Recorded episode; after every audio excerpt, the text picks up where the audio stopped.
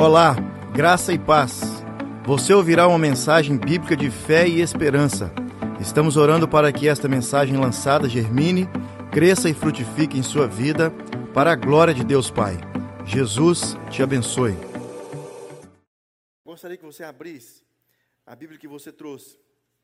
Lucas, capítulo de número 10. Já preguei essa mensagem no encontro com os pais às 5h30. E eu vou repetir essa mensagem agora às 7h30. É uma série de três mensagens. Vida com Deus. Preguei a primeira domingos atrás e é, sobre o encontro que Jesus teve com a mulher em Sicar, em um poço, poço de Jacó, a samaritana. E ali Jesus trouxe uma palavra para o coração daquela mulher e o relacionamento dela com Deus automaticamente, não daí um mês ou dois, quando ela melhorou de vida, ou quando ela, não, automaticamente foi transformado. Eu não sei se você sabia, mas o milagre de Deus na minha vida e na sua, de transformação, de mudança de vida, de coração de pedra sendo transplantado um coração de carne, é instantâneo. Instantâneo. Se você acabar de orar entregando o seu coração a Jesus, e viu um vento, um fogo, o que veio na família de Jó, e destruir você por inteiro, você já está no céu. É assim que funciona. É assim que funciona. Não é quando eu largar isso, deixar. Não. Se você entregou o coração para Jesus, você está salvo. E o exemplo é a mulher, do, a mulher ali no poço de Sicar. E hoje nós vamos ver um exemplo de uma mulher adulta também. Adulto, não sabemos qual a idade dessa, de, de Marta, mas era uma mulher adulta. Era uma mulher já, talvez, experiente, não sabemos. E ela teve um encontro sobrenatural com Jesus. Jesus se tornou o melhor amigo. Mesmo assim, ela precisava de um toque do Senhor em uma área da vida dela, para que ela pudesse ter um relacionamento com Deus puro, sincero e verdadeiro. E é isso que nós precisamos. Nós precisamos, nós que entregamos o coração a Jesus, precisamos de cultivar um relacionamento puro, sincero e um relacionamento que motiva outras pessoas. Isso mesmo. O meu relacionamento com Deus, a minha conversão, precisa motivar outras pessoas. Eu não sei se vocês estão acompanhando é, os vídeos que nós estamos fazendo aqui, é, é, conversando com algumas pessoas, vida nova com Jesus pessoas que entregaram o coração para Jesus e respondemos quatro perguntas: como era a sua vida antes de encontrar Jesus? Como foi o seu encontro com Jesus? Realmente, como foi? Foi através de uma música? Foi através de, um, de uma mensagem? Foi através de alguém? Como está sendo a sua nova vida com Jesus e o que mudou? E o que mudou? Por quê? Porque o nosso testemunho, ele é poderoso. Eu não sei se você já prestou atenção, logo após a ascensão de Cristo, o Espírito desce sobre o povo e os discípulos de Jesus, dois mil, cinco mil, foram é, pessoas convertidas através da maneira como eles contaram o testemunho. Estevão, antes de ser apedrejado, ele contou o seu testemunho, como ele encontrou com Jesus. Quantas vezes Paulo contou o testemunho dele de como ele encontrou com Jesus? Várias vezes. Pedro, contando testemunho de como Jesus havia o encontrado. E pessoas eram curadas, pessoas, eh, pessoas entregavam o coração para Jesus simplesmente a, porque os discípulos estavam contando como foi o encontro com Jesus. Talvez nós ficamos, às vezes, preocupados. O pastor fala lá que a gente tem que evangelizar. O pastor fala que a gente tem que pregar para o. Mas eu não sei falar. Conta como foi o seu encontro com Jesus. Como foi o seu encontro com Jesus? Conta para alguém. Agora tem um mistério aí. Se você não consegue contar para alguém como foi o seu encontro com Jesus, alguma coisa a gente precisa reavaliar. Não é verdade? Aquela história que nós escutamos aqui um dia, né, Gustavo? Que chamou nossa atenção. O Gustavo, aqui no grupo pequeno dele, de, no grupo de estudo de terça-feira, perguntou para um grupo de pessoas, de jovens, como foi seu encontro com Jesus. Duas pessoas responderam: Ah, foi há muito tempo atrás, eu nem lembro mais. E nem 20, é 18 a, a 25 anos o grupo, nem lembra mais. E quando chegar a idade do Alexandre, vai lembrar de quê? Que tem três meninos? E nunca vai mesmo. O nome dos três meninos, só lembra do Davi, das duas confunde. Não existe amnésia quando nós encontramos com Jesus. Preste atenção nisso. Então, a maneira como você encontrou com Jesus, a maneira como Jesus encontrou com você, precisa ser contada para as outras pessoas. Eu não sei se você percebe também nas Escrituras. A Bíblia deixou vários exemplos de como pessoas, como Jesus encontrou com algumas pessoas. E aqui é uma das histórias. Nessa casa, Jesus ia direto. Jesus passava por lá sempre, porque Jerusalém era perto da casa de Maria, Marta e do irmão Lázaro. Cerca de 3 a 5 quilômetros, não me lembro, mas perto. Oi? Alguém falou não? É, perto. E quando Jesus atravessava o Monte das Oliveiras, creio que logo depois era a cidade de Maria, Marta e Lázaro. Porque Jesus saía de Jerusalém de tarde e ia dormir na casa delas. No dia de manhã, Jesus estava de volta. Na semana que Jesus foi crucificado, ele fez isso todos os dias, se você ler a última semana de Jesus.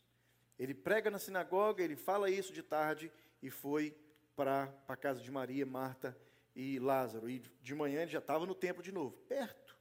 Jesus gostava de ir para a casa dessa família. E a história é assim. A história se dá assim. E eu leio para você. Caminhando Jesus, Lucas 10, a partir do versículo 38. Caminhando Jesus e os seus discípulos chegaram, chegaram a um povoado, Betânia, onde certa mulher chamada Marta o recebeu em sua casa. Maria, sua irmã, ficou sentada aos pés do Senhor, ouvindo a sua palavra. Marta, porém, estava ocupada com muito serviço e aproximando-se dele, perguntou: Senhor, não te importas que minha irmã tenha me deixado sozinha, preocupada, é, é, deixada sozinha com o serviço? Disse-lhe, dize-lhe, me ajude. Respondeu o Senhor Jesus: Marta, Marta, você, você está preocupada inquieta com muitas coisas. Todavia, apenas uma é necessária. Maria escolheu a boa parte. Eu gostaria que você entendesse uma coisa aqui hoje.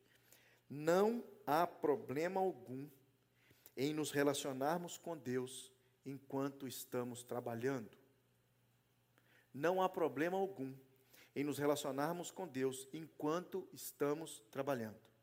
O problema é estarmos trabalhando demais para nos relacionarmos com Jesus. Entendeu? Trocadilho? Não há problema nenhum nos relacionarmos com Jesus enquanto estamos trabalhando.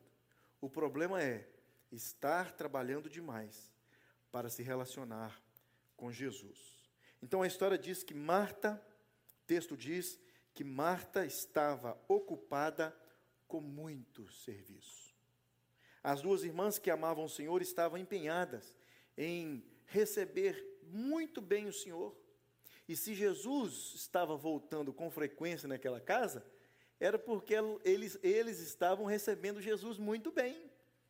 Quem não queria receber Jesus na sua casa? Quem não iria fazer uma festa para Jesus, para receber Jesus em sua casa? Vários pecadores fizeram isso. Zaqueu fez isso.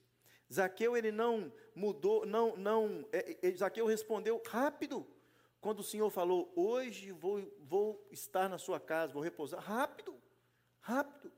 Não deu desculpa, não, Senhor, eu tenho que terminar o meu serviço. Hoje eu chego tarde. Hoje é quarta-feira, hoje eu chego tarde. Quarta-feira é o dia que eu chego mais tarde. Sexta-feira é um dos dias que eu mais trabalho, pastor. Não dá para o senhor ir lá hoje. Não dá para o senhor ir lá hoje. Zaqueu não perdeu tempo. E se você prestar atenção aqui nessa história, quem convida Jesus para ir para casa? Foi Marta, a que estava mais ocupada, segundo o Nosso Senhor. Maria, a bonitinha da Maria, não deve nem ter saído de casa. Aquele poeirão, vindo 12, 13 pessoas do caminho afora, e Jesus caminhando, e a notícia sempre chega primeiro, não é verdade? A notícia sempre chega antes do, do acontecimento. Antes mesmo de acontecer, antes mesmo de Jesus chegar em Betânia, a notícia de que ele estava vindo para Betânia já estava correndo na cidade.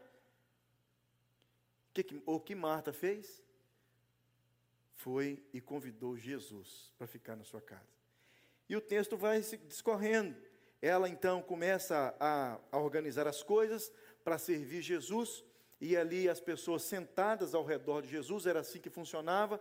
Quando um mestre chegava, quando um professor chegava, ele é, se assentava e as pessoas sentavam ao redor de Jesus.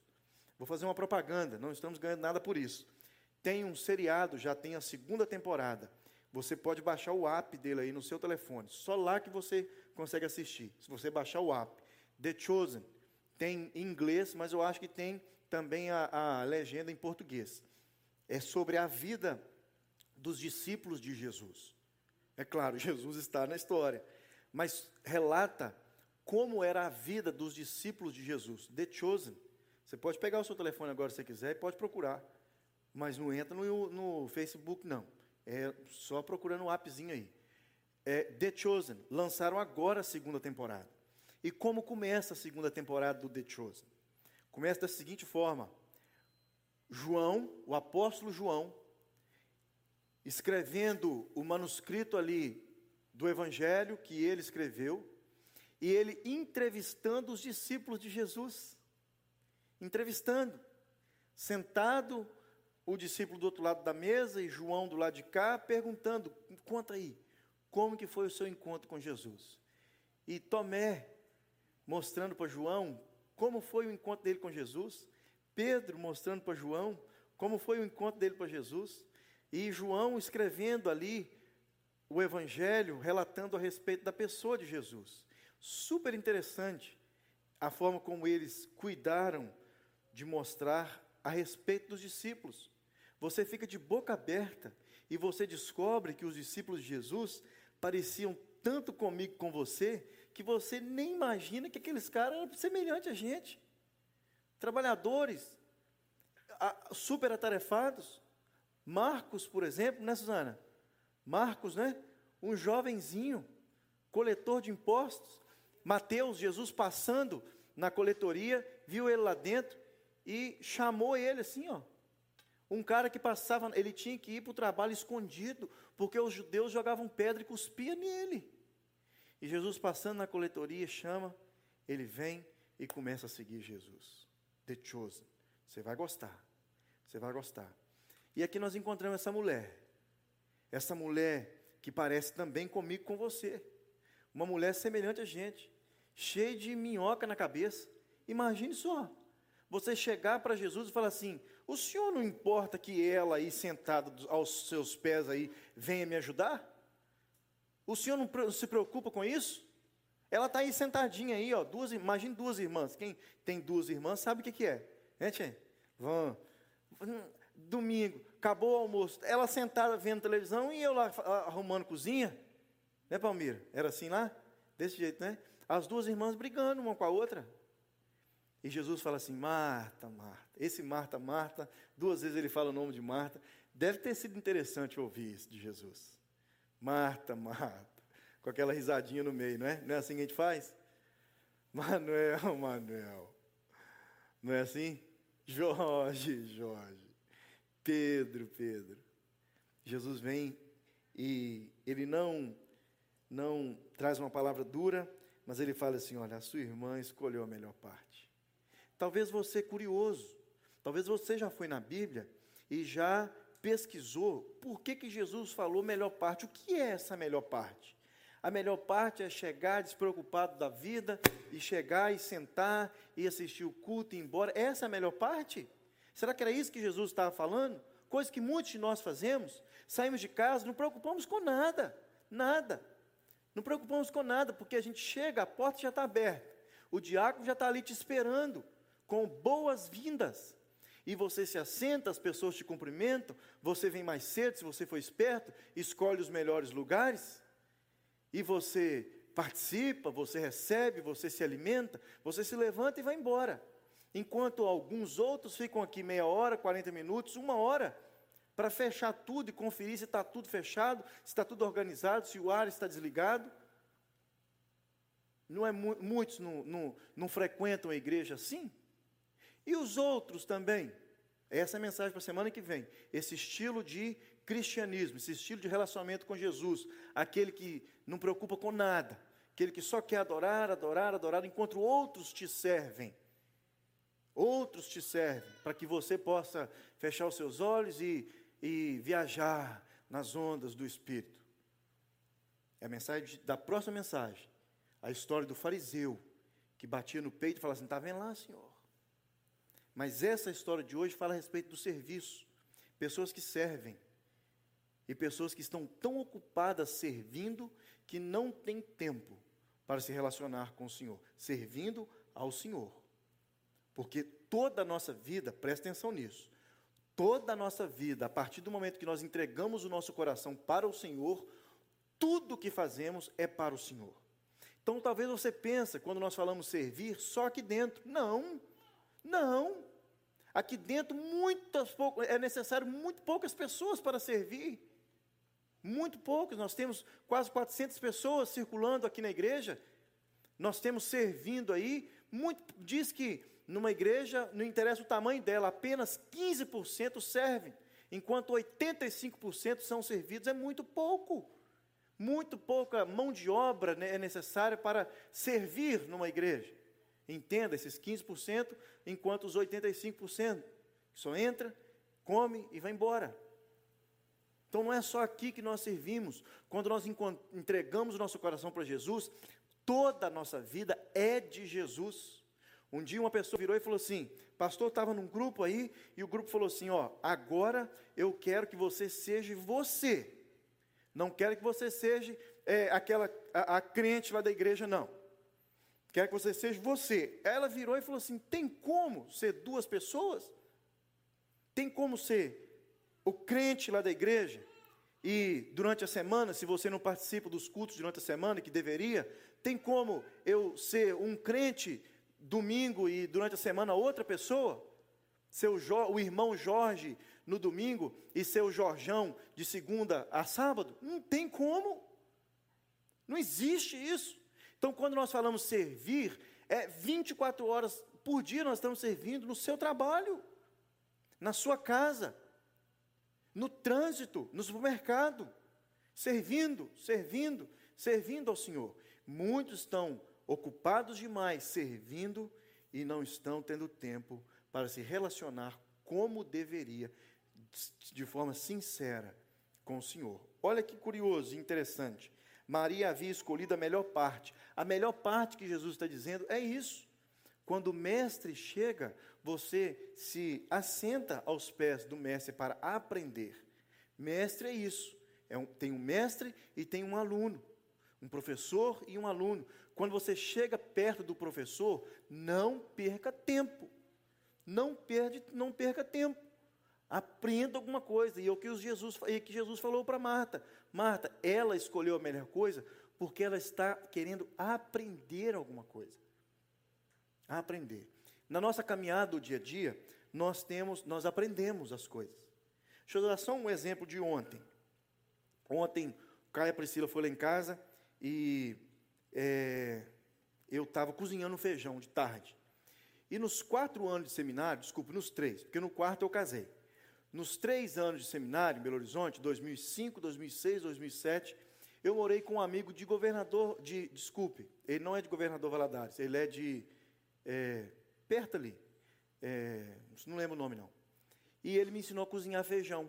Eu falei assim, ah, vai ensinar a cozinhar feijão? Já morei sozinho seis anos, é. e ele chamava Zé também.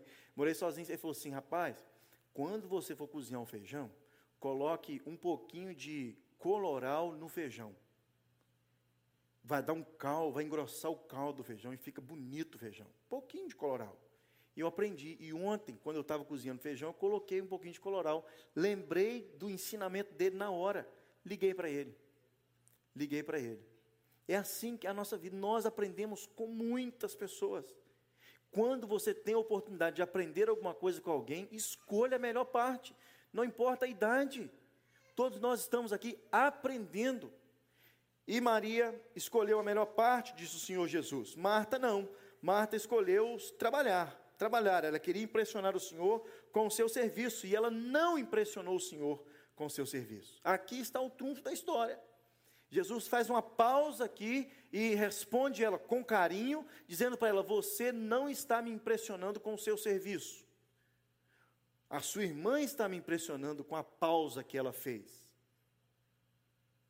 E Marta aprendeu uma lição. Marta aprendeu essa lição. Ela aprendeu essa lição porque nós encontramos depois, ela conversando com Jesus, na próxima vez que Jesus encontrou com ela, eu acho que foi a próxima, é, João capítulo 8, quando o irmão tinha falecido. O irmão dela tinha morrido, e elas apavoradas, porque Jesus tinha demorado, três dias depois, quatro dias, e quando Jesus está vindo, na mesma estrada, mesma estrada, Jesus vindo em direção a Betânia, ela corre em direção a Jesus e fala assim: por que o Senhor demorou? Se o Senhor não tivesse demorado, meu irmão não teria falecido. E Jesus fala com ela assim: olha, calma, calma, onde está o teu irmão? Quem você pensa que eu sou? E ela dá uma resposta para Jesus. E essa resposta, ela nos dá a entender que ela realmente entendeu aquilo que Jesus havia falado para ela na última visita que Jesus tinha feito na casa dela. Três coisas Jesus nos ensina aqui nessa história. Eu gostaria de compartilhar com vocês. Três coisas. Primeira coisa, precisamos receber Jesus em casa. Não estou falando apenas de salvação. É claro, engloba a salvação também.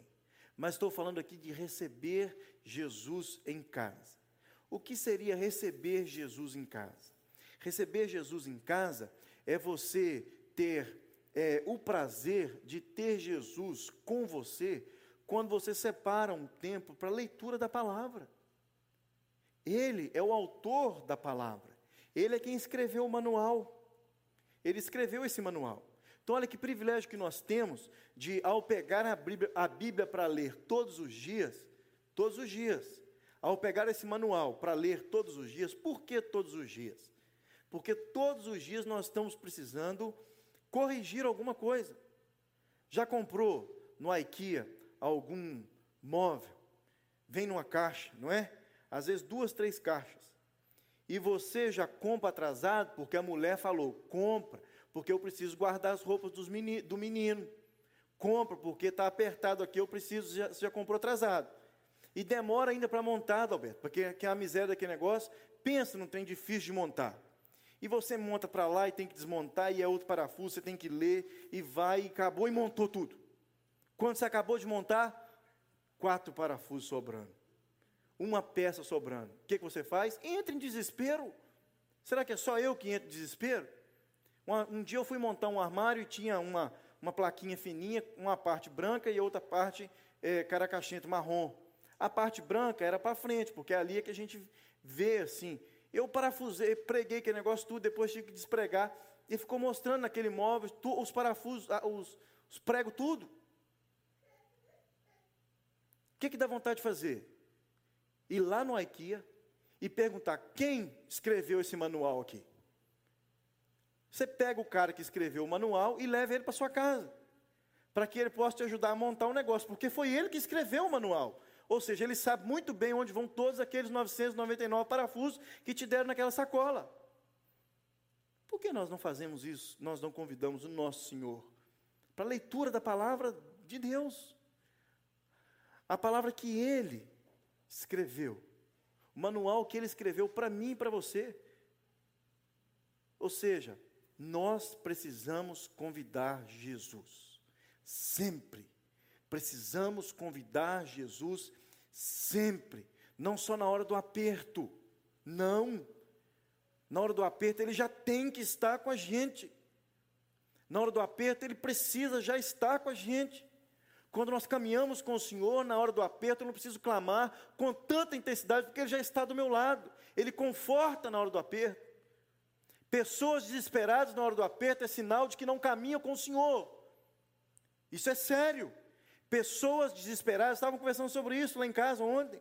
Pessoas desesperadas com alguma situação, quando eu falo desesperada, desesperada mesmo. Ah, não estou aguentando nem comer, pastor.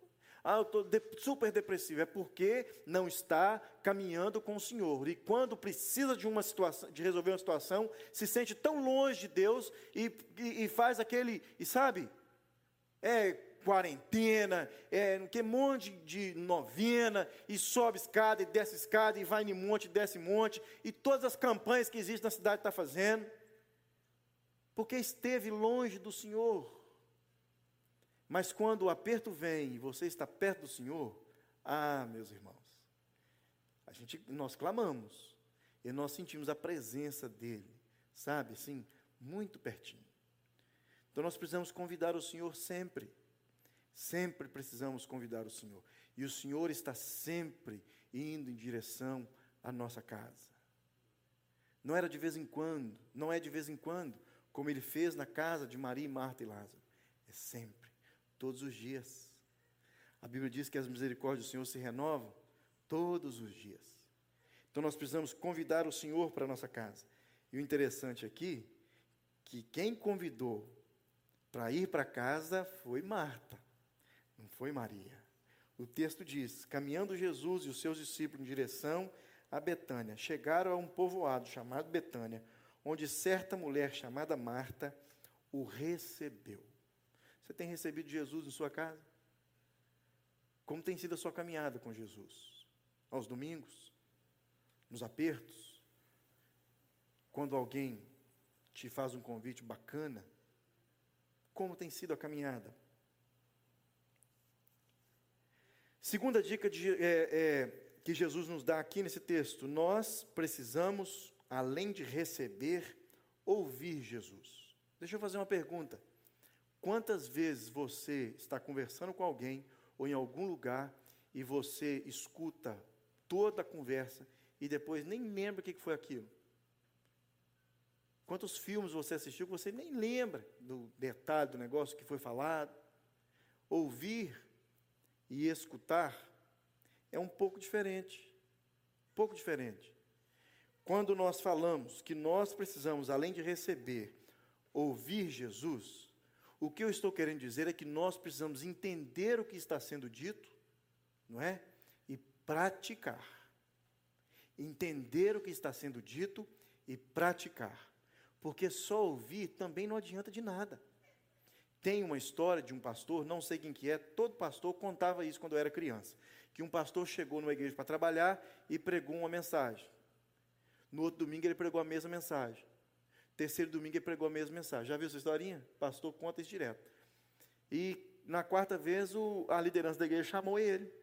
Falou assim: o senhor tem alguma coisa errada com o senhor? Ele falou assim: não. Por quê? Não, porque o senhor já pregou a mesma mensagem quatro vezes. Ele falou assim: Uai, vocês não fizeram o que eu falei na primeira, eu falei, repeti ela de novo.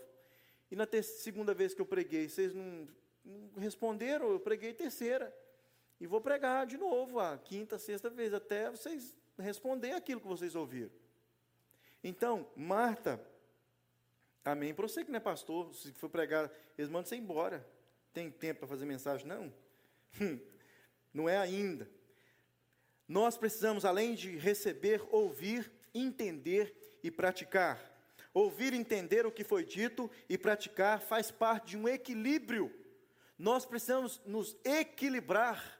Faz parte de um equilíbrio. Quando você só ouve e não pratica, você não está equilibrado. Quando você ouve, entende e não pratica, você não está equilibrado. Então, ouvir, entender e praticar faz parte de um equilíbrio. E como cristãos, nós precisamos estar equilibrados. Porque cedo ou tarde alguma coisa vai acontecer que vai demonstrar que nós não estamos equilibrados. Então, o equilíbrio na vida cristã, na prática cristã, é super importante, super interessante. E olha que curioso, Jesus sabia o que ele estava falando. Ele é onipresente, ele é onipotente e ele é, é, é ele sabe de todas as coisas. E quando Jesus diz que Maria ficou sentada aos pés do Senhor, ouvindo a palavra, e Marta, porém, estava ocupada com muito serviço, ele sabia o que ele estava dizendo. E ao falar, Marta, Marta, sua irmã escolheu a melhor parte, você anda ocupada demais. Jesus sabia para quem ele estava falando. E a resposta que ela dá depois, no dia que o irmão morre, parece que alguns, eu não sei quanto tempo depois, quando o irmão, antes de ressuscitar, ela dá uma resposta para Jesus, e essa resposta deixa a gente entender que ela havia entendido o que Jesus falou, e ela estava praticando aquilo que Jesus estava falando. Quando ela encontra com Jesus, no túmulo do seu irmão, Jesus fala com ela assim: não fica preocupada, eu cheguei. Ela fala assim: Eu sei que o Senhor chegou. O Senhor é o Filho do Deus vivo, aquele que nós, o Messias que nós estamos, estávamos esperando. Ou seja, ela entendeu quem era Jesus. Ela ouviu na casa dela, ela entendeu o que Jesus estava falando para ela a respeito da irmã, que havia, entendi, havia estava praticando, fazendo a melhor parte, e ela começou a praticar aquilo. Só quem dá uma resposta dessa é quem entendeu Primeiro, é quem convidou, quem entendeu, quem, quem ouviu, quem entendeu e quem colocou em prática. O Senhor é Jesus, o Cristo, o Filho do Deus vivo, aquele cujo nós estávamos esperando.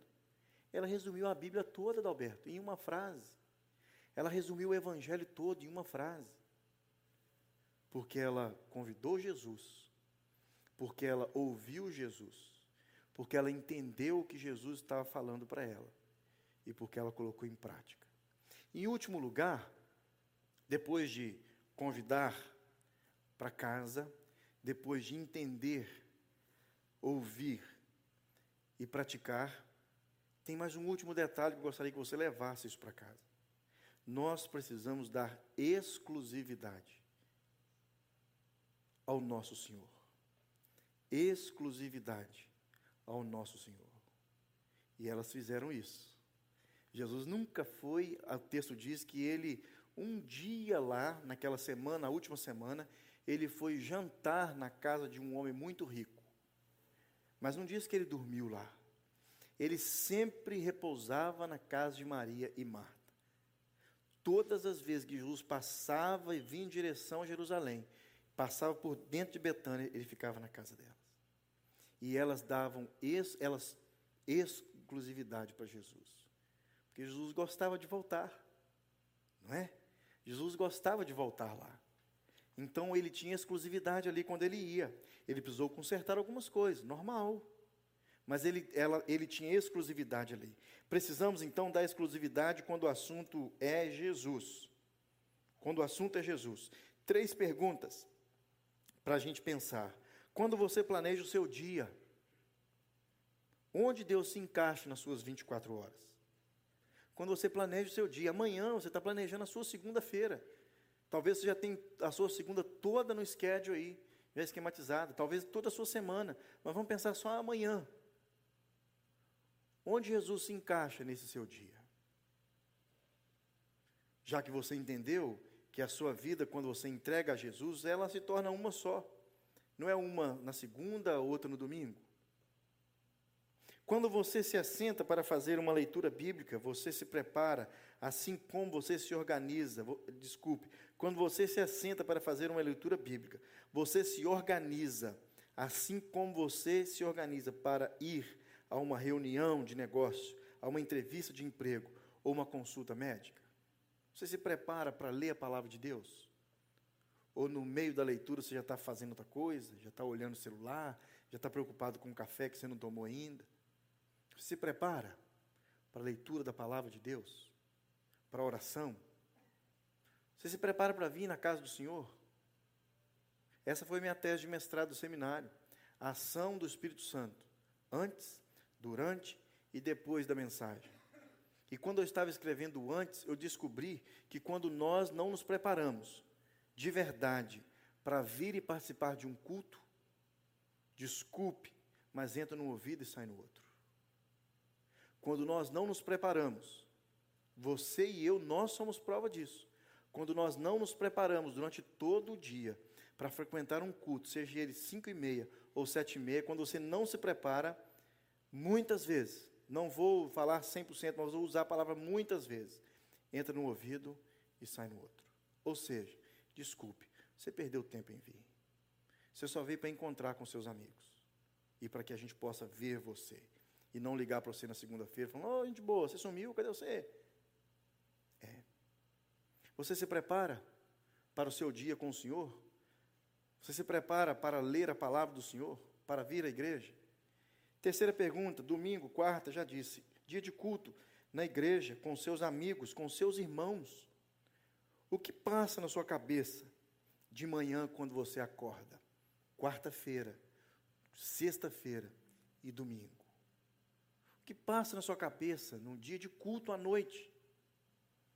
Você nem lembra. Não é possível. Não é o primeiro dia que você está vindo aqui. Se fosse o primeiro dia, todo domingo, pessoas novas, pessoas novas, a gente tem que falar, gente, tem culto quarta, tem culto sexta, tem culto domingo. Se fosse sempre pessoas novas, até que valia, mas. E nós não estamos falando, chamando vocês para vir nos cultos para que, que possa ficar cheio e ficar alegre, não. A resposta disso é nós pregando aqui durante quase um ano e meio, só para aquela telinha ali, e os meninos do louvor e, e os meninos lá atrás do som. Olha o que, que Deus fez com a gente. Vocês gostam de igreja cheia, né? Quero ver agora o que vocês vão fazer com a igreja vazia, vocês tendo que pregar. Mesmo jeito, mesma intensidade, mesmo amor no coração. Então a gente não convoca você para vir para que aqui possa ficar cheio e aparecer nas fotos. Não, de forma alguma. É para que você possa crescer junto com a gente. A nossa preocupação é com o seu crescimento. Claro, preocupação minha com o meu crescimento e com o crescimento da minha família espiritualmente, mas como ministro de Deus, como vocês também. Pensa nisso. E para a gente ir embora, a vida com Deus, seja ela no particular ou no coletivo, assim como Marta estava experimentando, coletivo, várias pessoas na casa dela, não pode ser de qualquer jeito. A vida com Deus não pode ser de qualquer jeito ela precisa ser equilibrada. Nós lemos que Maria ficou sentada aos pés do Senhor, ouvindo a sua palavra. Marta, porém, estava ocupada com muito serviço. Receber Jesus, ouvir atentamente, entender e praticar, e dar a Ele toda a exclusividade. Vamos orar? Você pode baixar sua cabeça? A vida de Marta, ela parece muito com a minha. Eu tenho uma semelhança grande com Marta. Eu não tenho dúvida que em alguns momentos da sua caminhada com Cristo, você também.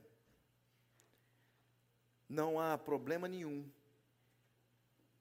em ter um relacionamento com o Senhor enquanto estamos trabalhando.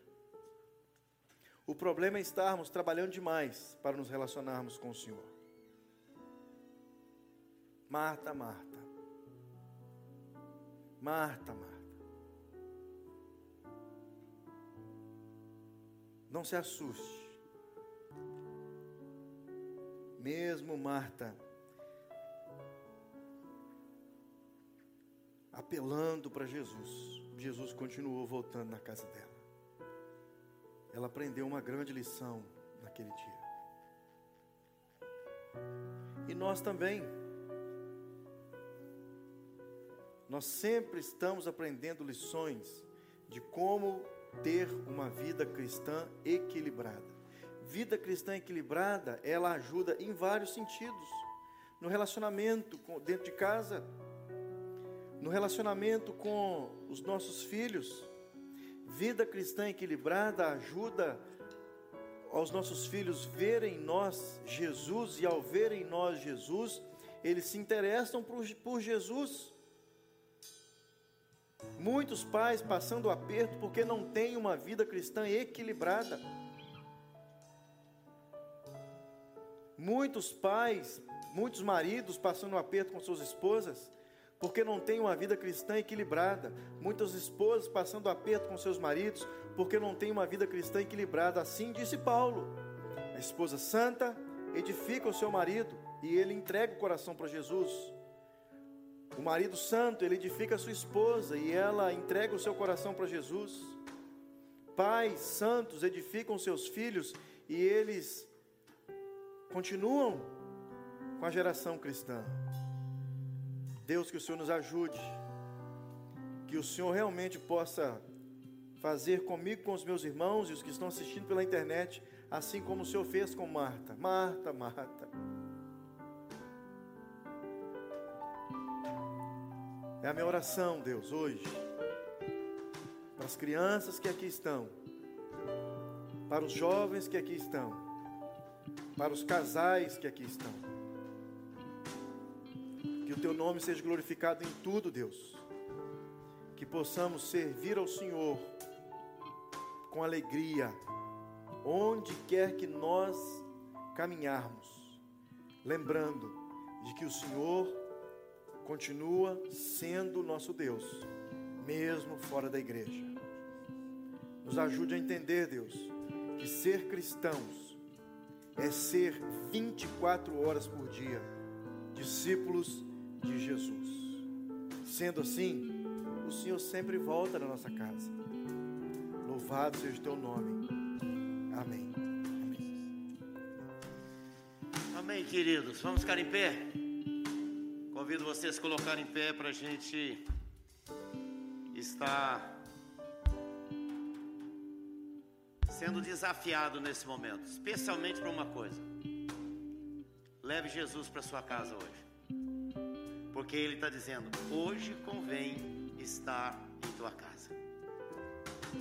Mas Jesus já está comigo, mas Ele quer novamente renovar essa aliança de estar não apenas sendo hóspede na nossa casa, Ele é o dono, Ele é o Senhor da nossa casa, Ele é o Senhor do nosso coração, Ele é o Senhor da igreja, Ele é o Senhor da nossa vida, e Ele é que manda.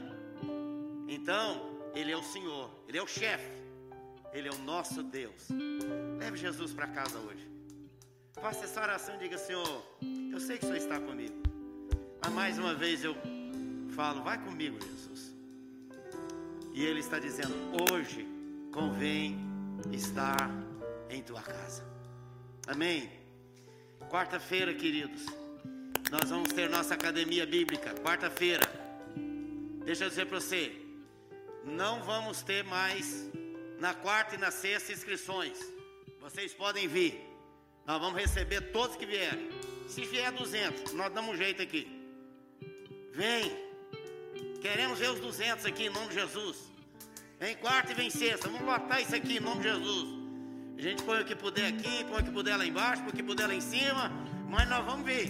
Então não precisa fazer inscrição quarta nem sexta. Vem pra cá.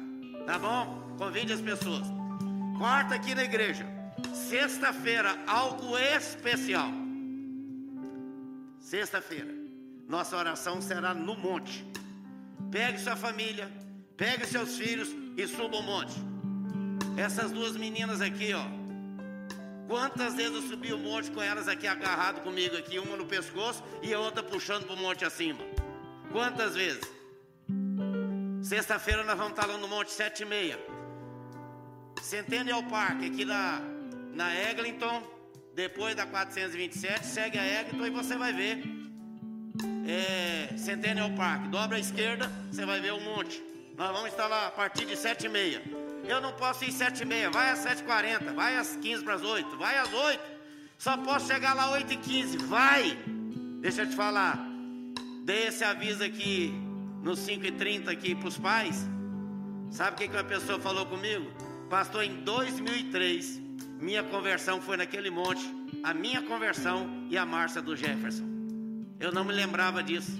A Tayana e a Márcia do Jeff, 2003, naquele monte que nós vamos estar sexta-feira, elas entregaram a vida a Jesus. Deus tem um milagre para você lá, um milagre de vida nova, um milagre de poder. Então, arraste alguém e vamos subir o monte. Tem gente até de outro lugar que já está sabendo que nós vamos morar no monte e já me ligou e mandou dizer: Pastor, eu vou estar lá. Chama os seus filhos, ensina o seu filho a ir para o monte. Jesus orou no monte. E nós precisamos orar no monte também. Então eu convido você para sexta-feira, um tempo especial. Domingo que vem, primeiro domingo do mês. Ó, Santa Ceia. Venha preparado para participar da mesa do Senhor. Vai ser um tempo mais do que especial. Outra coisa muito importante, presta atenção nisso. Dia 7 de agosto, nós vamos ter um louvozão aqui no parque da igreja, no estacionamento. Vem, vem, porque nós estamos preparando uma surpresa. E quem não vier vai ficar super triste por não ter vindo depois, quando souber o que foi que aconteceu. Então, dia 7 de agosto, sábado, 7h30, aqui no Parque da Igreja. Vem para cá, traz sua família, traz os adolescentes, traz os jovens, traz todo mundo. Nós vamos fazer um louvorzão ali fora para a glória do Senhor. E ó, presta atenção, tem uma surpresa, hein? E a gente só vai saber dela nesse dia para a glória do Senhor. Muita atenção agora. Final de setembro, a igreja vai se reunir como Assembleia Geral da Igreja para eleição de presbíteros e diáconos. Esteja em oração. O conselho vai estar reunido para dar os direcionamentos e a gente vai ficar sabendo muito próximo. Mas de qualquer forma, esteja orando. E peça ao Senhor, levante aquelas, aqueles irmãos que vão servir ao Senhor no ministério para a glória do teu nome. Não é amiguinho, não é aquele que eu acho, é aquele que Deus chama. Porque o que Deus chama, Ele capacita. E o que Ele capacita vai ser uma bênção no reino de Deus. Você crê nisso? Então, vamos orar. Eu quero agradecer de coração os irmãos que têm orado pelo sobrinho da Eva, nosso sobrinho, o Jean Cláudio. Hoje recebemos uma mensagem do irmão dela, dizendo que de ontem para cá, eu, quando fiquei sabendo da situação lá, liguei para várias pessoas, liguei para o pastor Jeremias, peguei nomes de pastores lá em Divinópolis, liguei para eles, e um dos pastores disse: Eu tenho dois médicos que trabalham nesse hospital, nós vamos orar, mas vamos agir também. Hoje, a melhora dele já foi acentuada, e amanhã ele já deve sair do CTI para ir para o quarto. Louvado seja Deus por isso. Amém? Esse é o Deus que responde as orações. Muito obrigado, porque você orou também por mim. Porque eu estava indo em nome do Senhor e em nome da igreja. Para ir lá em Edmonton, levar o presbítero Eudonô. Rodei 4 mil quilômetros para lá e 4 mil quilômetros para cá, voando. Em quatro dias. Ou seja, mil quilômetros por dia. Deus abençoou. Ele mandou um abraço para a igreja e disse que vai sentir muita saudade, mas ele tomou a decisão de ficar perto da filha dele lá. Muito obrigado pela sua oração, pelo seu cuidado, pelo seu carinho. Amém? Hoje, hoje é domingo, primeiro dia da semana. E agora temos uma semana pela frente. Deus te abençoe e te guarde. Deus te deu uma semana linda, feliz, maravilhosa, cheia do Espírito Santo. E saiba que Ele vai com você, porque Ele diz: Eu convém ir com você para tua casa, convém com você para o teu trabalho, convém ir com você para todo lugar, porque eu estou com você todos os dias da minha vida. E lembre-se de uma coisa: nós estamos aqui para adorar o Senhor também com a devolução dos dízimos e das ofertas. Os envelopes estão aí atrás. Hoje é dia de missões. Contribua com missões. Nós temos um apelo que estamos fazendo. Vamos construir o templo lá no Níger. Já compramos o terreno, mandamos um milhão do dinheiro deles lá, já compraram os templos e louvado seja Deus, porque agora é o dinheiro para o templo. Então você pode pegar o envelope e dizer templo no Níger para a glória do Senhor. Ah, eu não trouxe dinheiro, não tem problema. Faça através da internet. Donation Vida Nova.ca. Faça através do banco. Ah, não sei fazer isso. Não tem problema. Pode passar ali na porta da igreja e entrega lá. Importante é fazê-lo. Olhe para mim. Põe a sua mão nessa posição. Eu abençoo a tua vida, tua família, tua saúde, teu trabalho. E profetizo uma semana de vitória abençoada para a glória do nome do Senhor. Amém. Mais uma vez, vida nova. Enquanto a gente estiver cantando, você sai por aqui. Deus abençoe. Vamos lá. Deus tem pra você, pra você.